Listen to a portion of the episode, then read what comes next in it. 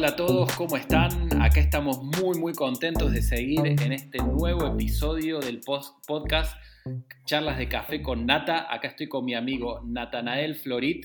Mi nombre es Marco Hassey y es un gusto poder estar aquí y que nos puedas estar escuchando. Hoy el tema lo va a presentar Nata y el título del podcast es El fin del llanero solitario. Nata, te escuchamos. Hola Marco, ¿cómo estás? Eh, vos sabés que los oyentes, viste que en el primer capítulo dijimos que, que el quién va a tomar café con nata. Me, han corregido los oyentes y me dijeron que en otras partes del mundo café con nata se le dice al café con crema. ¿Vos sabías? No, no sabía, así que mira, más relevante todavía. Claro, y encima del café vienes, eh, se pone nata montada, café con nata montada. Oh. lo dejemos solo con nata. Lo dejemos solo con nata. Sí, sí, sí. Suena medio raro, pero bueno. Eso me, me, me, los oyentes me dicen, che, no, eh, si se toma café con nata. Bueno, está bien. Eh, acá le, le, decimos café con crema, de último. Pero bueno. Como decía hoy, el tema es el fin del llanero solitario. Y mm, ¿Por qué esto? No sé, yo nunca vi la serie El Llanero Solitario, sí vi la película con Johnny Depp, em, pero esto de, que una sola persona puede lograr cualquier cosa, eh, si bien El Llanero Solitario tenía un compañero, eh, así que tan solitario no, era, se ve, pero mm, esto de hacer las cosas solo, de, de llegar a la cima, de ser como eh, lo máximo, una sola persona, eh, resaltar uno es como una visión bastante individualista de las cosas y bastante poco realista muchas veces. No sé si vieron, viste las películas esas donde una sola persona se mete haciendo una balacera y se empiezan a tirar todos los tiros y a él le cruzan por todos los costados y, él mata a todo el mundo. Eh, no sé, ¿vos Marco alguna vez jugaste el paintball? Sí, soy bastante malo en el paintball. Bueno, pero viste que en el paintball que las balas van mucho más, más, despacio que, en la vida real de las balas de en serio. Eh, si vos empezás a correr como a un lugar donde están todos escondidos y te empiezan a tirar, por más rápido que corras, no hay forma de que no te pegue una bala. Imagínate esto de, que van así, le cruzan las balas por todos lados. Eh, es como la, la, visión del héroe y de la fama y, y de esta visión individualista que tenemos de, de querer resaltarnos por encima del resto eh, y cumplir nuestros objetivos cuando en, la mayoría de las veces eh, todo lo que hagamos no lo podríamos hacer sin otra gente, sin otra gente que esté al lado, sin otra gente que nos esté apoyando, sin otra gente que nos esté enseñando, que nos esté alentando. Eh, y eso muchas veces no se ve, sino que lo que la sociedad nos resalta es la figura de, la persona exitosa que, si hace falta eh, pisa todas las cabezas que tiene que pisar para llegar a donde está, incluyendo aquellas personas que alguna vez lo, ayudaron. Y, me, dejaba esto una sensación amarga de, cuán egoístas e individualistas somos como personas muchas veces, porque tenemos esa visión en la cabeza.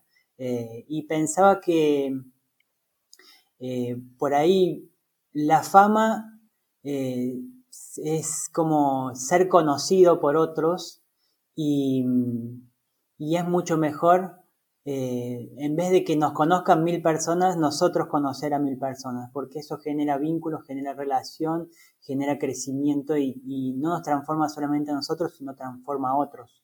No sé qué, qué, qué, qué ideas te genera esto, Marco. Lo primero, yo soy fanático de las películas, esa tipo Rambo, uno contra el mundo. Hay una película de Schwarzenegger que, creo que se llamaba Comandos, que tiene que ir a rescatar a su hija a una, a una isla narco y se pelea con todos. A mí me, encanta ese tipo de, películas, pero sé que distan, distan, muchísimo de lo que es la realidad. Son muy lejanas a la realidad, como vos decías con, con el ejemplo del paintball. Eh, tipo, la realidad tipo Chuck Norris, esa que Walker Ranger de Texas, que siempre se peleaba con, con puño y con, y con, patadas con todo el mundo y terminaba siempre ganando y siempre encontrando a, a, los ladrones y siempre siendo exitoso. Eh, yo creo que esa realidad eh, no, no, existe, por más que nos guste pensar que sí existe, detrás de, de, toda persona famosa también hay un grupo de contención, por más que se crea hasta cierto punto que fueron éxitos individuales. Eh, y creo que esta cultura nos, nos, pega muy de cerca porque empezamos a utilizar medios para llegar a fines que por ahí no son los mejores y podemos terminar equivocándonos groseramente. No sé qué pensás vos. Sí, creo que cuando, eh, por ahí cuando pensamos individualistamente, eh, nos alejamos un poco de, del resto de las personas. Eh, veo personas que, que, por ahí las únicas relaciones que tienen son por interés, ya sea de ellos o de los otros hacia ellos. Eh, y en, los trabajos veo que, hay personas que por el solo hecho de, poder triunfar por sobre el resto, busca hacer cosas que, lo hagan resaltar a él eh, o, a ella y, sin pensar en, que está en una estructura mucho más grande. Eh, y eso no, no solamente lo veo en, el nivel de la ambición eh, económica, sino de poder, de, cualquier cosa en el cual uno eh, busca eh, como el objetivo de, su vida es resaltar o ser, ser más, ser más que otro. O sea, siempre va a haber alguien que es más que uno y uno siempre quiere ser más que otro. y y eso me parece que va eh, en, detrimento, en detrimento también de, nuestra realidad espiritual. Eh, creo que la, forma de, de crecer espiritualmente, de que nuestra espiritualidad se desarrolle, sí o sí tiene que ser comunitaria. Eh, si yo no comparto mi espiritualidad con nadie, no comparto la relación con Dios con otros, muy probablemente tenga una, espiritualidad plana, eh, haya cosas que, que, no sane, haya cosas que no, con, las que, con las cuales no pueda lidiar, eh, porque mm, me muestra, también un poco de esto hablábamos la, el podcast pasado, esto de influencia de cuenta privada, hay cosas que, que no vamos a mostrar justamente porque van a ir en contra de este objetivo individualista, me parece. Sí, totalmente. Y mientras, mientras hablabas, me parece que, una de las mentiras que muchas veces se nos trata de, vender en este sentido es que mm, nosotros eh, vamos a lograr las cosas o ser famosos solo por nuestra cuenta o lograr algún éxito personal, profesional y hasta dentro de la iglesia eh, a costa de los demás. Entonces nuestras relaciones van a terminar siendo eh, relaciones de interés, buscando algún bien en los demás, cuando las relaciones genuinas tienen que ser con el interés en la persona tal cual es, por el valor que tiene y no por lo que me puede dar.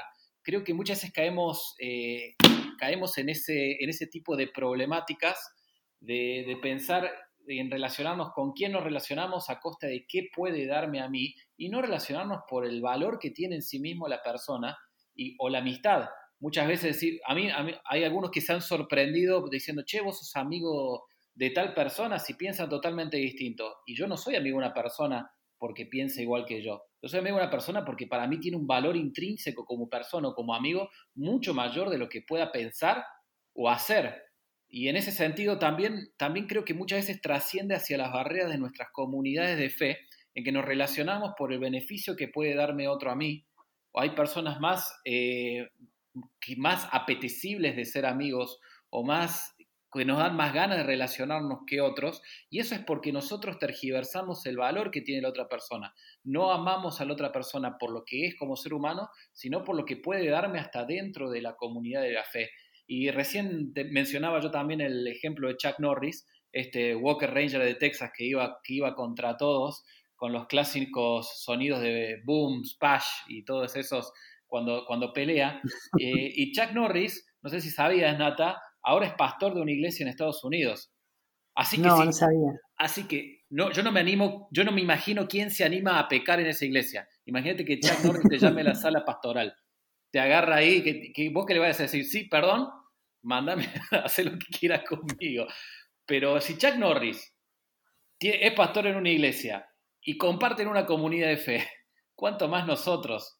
¿Cuánto más nosotros necesitamos eh, asumir que es solo ficción eso del llanero solitario o del ranger que puede contra todos? Nosotros necesitamos de la comunidad de la fe. A mí me llama la atención que, muchas veces eh, queremos lograr cosas que la Biblia nos, nos pone entre manos solos cuando los mandamientos siempre están adentro de comunidades de fe. Hay muchos mandamientos que solo se pueden cumplir dentro de comunidades de fe. Sí, me, cuando hablas ahora de las comunidades de fe, em, creo que también estas comunidades de fe em, también han adoptado este espíritu individualista muchas veces porque eh, se hace mucho énfasis en mm, cómo está, cómo está tu vida de oración, cómo es tu, tu, tu vida de fe, tú esto, tú lo otro, y, y muchas veces nos olvidamos de que estamos dentro de una comunidad justamente. Y no es eh, mi, mi relación con Dios solamente, no es mi vida de fe, no es mi vida de oración, sino que todo eso está dentro de una comunidad y que la comunidad eh, crece o no crece también porque yo soy una parte de, de, ese, de ese, cuerpo. Eh, si, vos, si yo veo un poco a lo largo de la historia de la Biblia y, y cómo está planteado todo, veo que, Dios no es que se relaciona solamente con una persona o una relación individual, sino que se ve mucho de una relación comunitaria. Eh, y, estas relaciones comunitarias eh, sufren cuando alguna parte de esa, de esa comunidad o algunas personas de esa comunidad eh, no se comprometen o no son o no están teniendo eh, una buena relación entre ellos o, se alejan también de, la visión de, lo que Dios estaba planteando para ellos. Entonces, eh, no solamente es eh, que pase en otros lados, puede pasar en la comunidad de fe y no solamente es que, que nos afecta a nosotros, sino que nuestra actitud y nuestra objetivo, nuestro, nuestras visiones puede afectar también a las personas que están al, lado nuestro. Eh, me pongo a pensar, por ejemplo, en una relación de pareja. Si eh, mis objetivos como, como, persona están por encima de, de, los objetivos que tenemos como pareja, eh, esa pareja está destinada al fracaso, porque voy a priorizar lo que yo quiero eh, lo que yo me había planteado por encima también de, lo que, de lo que la otra persona es, de lo que la otra persona quiere y de lo que nosotros somos como una pareja. Eh, y me parece que esto en una relación de pareja puede trasladarse a un montón de ámbitos. Sí, completamente. Y pensando en eso, pensando un poquitito en cuál es la misión de, una comunidad de fe, se me ocurre que es contarle las buenas noticias de que Jesús está vivo a otros que eso no es una misión de llaneros solitarios, no es una misión de un Chuck Norris, es una misión de todos juntos. La otra puede ser edificarnos, crecer, aprender, que eso también dependemos de otros. Eh, otros, eh, ayudarnos a, ir pareciéndonos cada vez más a nuestro maestro, que eso también es una misión que necesitamos unos a otros. O sea, desde mi perspectiva, o desde yo entiendo la perspectiva bíblica, los principales objetivos como, como discípulos de Jesús se basan y, necesitan de la ayuda de otros. Y se me ocurre a Pablo, eh, un gran escritor, escribiendo una de las cartas que escribió a una de las iglesias que estaba en Éfeso, en una ciudad griega, eh, le, escribía en uno de, esos capítulos, de en el capítulo 4, escribía que, todos vamos a ir creciendo hasta parecernos como Jesús, que es la cabeza de la comunidad, pero según la actividad propia de cada miembro. O sea, según cada miembro que vos recién mencionabas el ejemplo del cuerpo, cada miembro, cada parte del cuerpo es importante y en este espacio no puede crecer uno por sobre otro porque el cuerpo sería, empezaría a parecer deforme y sería todo menos bonito. Tenemos que ir creciendo todos juntos y nos necesitamos unos a otros para alcanzar la misión y también para, crecer eh, como, como seres humanos y como personas. Sí, yo eso me hace acordar un poco cuando yo hacía atletismo, yo competí como 12 años atletismo y el atletismo en su mayoría es un deporte bastante individual. Eh, porque yo eh, corría, hacía mis disciplinas dentro del atletismo solo. Eh, entonces, pero cuando viajaba, no viajaba solo, viajaba con mi entrenador, viajaba con todo el equipo que iba a competir en otras disciplinas. Eh, no me representaba a mí, sino que representaba a mi provincia o a mi país.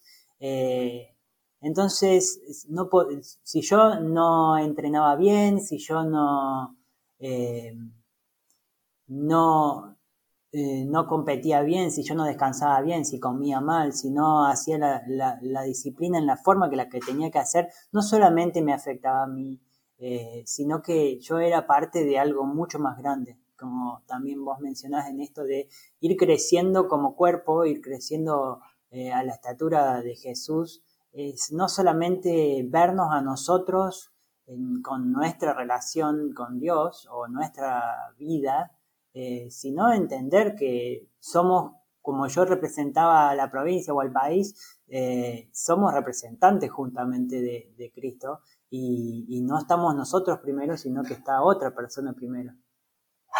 Completamente. Y no sé si es muy fly esto que voy a decir, porque se me acaba de cruzar por la cabeza. Eh, pero también muchas veces somos egoístas en el modo de ver, eh, entre, abro comillas, el propósito de Dios para mi vida. Es como, como si todo el universo tendría que girar en torno a mi vida y hay un propósito que yo tengo que lograr, que yo tengo que conseguir. Y muchas veces en ese, yo sé que, que cada uno tiene una misión y algo, una razón por la cual ser pero eso yo lo entiendo dentro de un todo.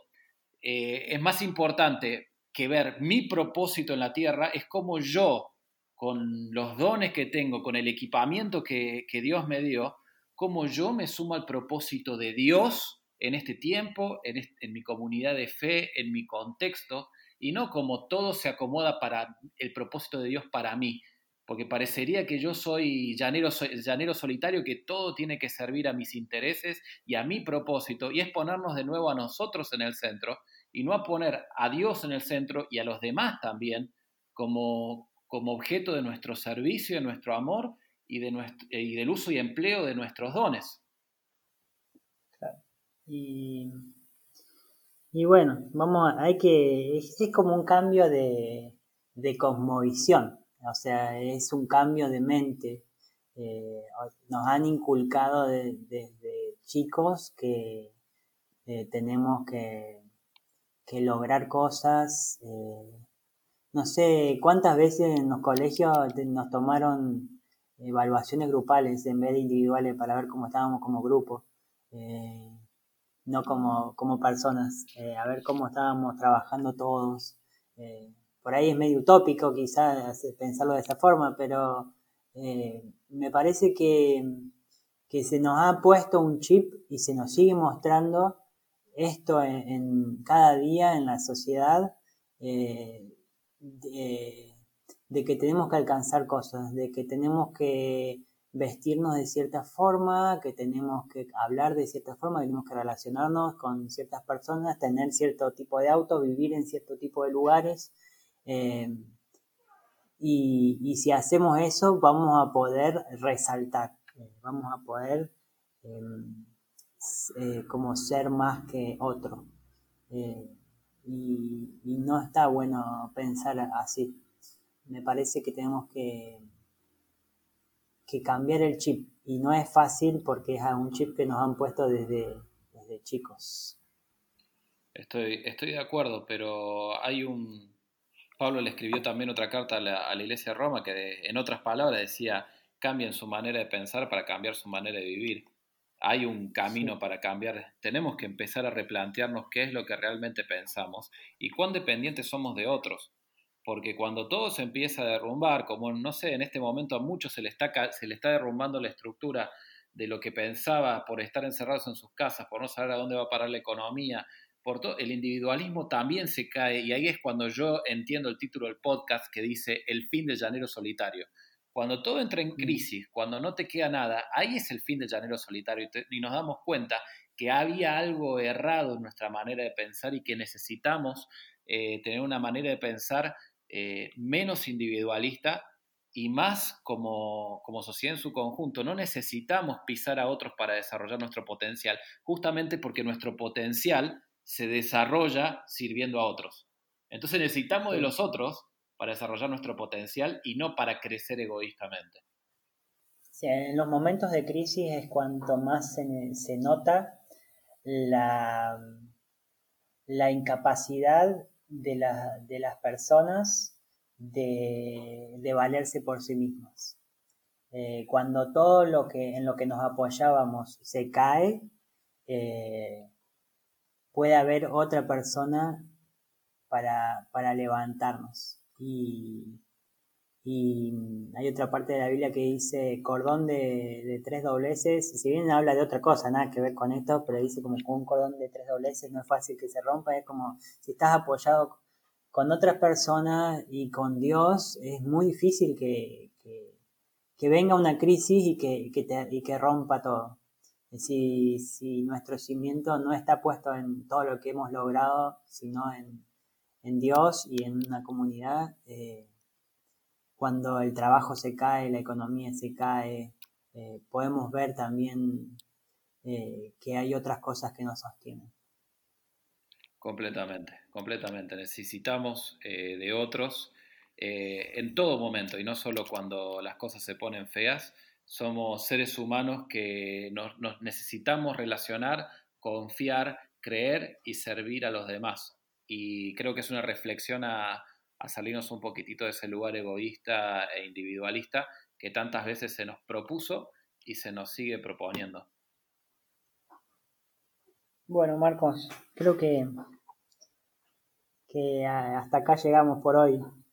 Eh, está, para los que no se estamos, estamos sacando un, un episodio por miércoles, pueden suscribirse a nuestro canal en Spotify, en Apple Podcast, en Google Podcast y, esperamos que, que estas charlas que estamos teniendo les puedan servir para cada día. Así es, así es. Un fuerte abrazo, Nata, y otro saludo muy, muy grande para Chuck Norris. Sí, saludo, Chuck.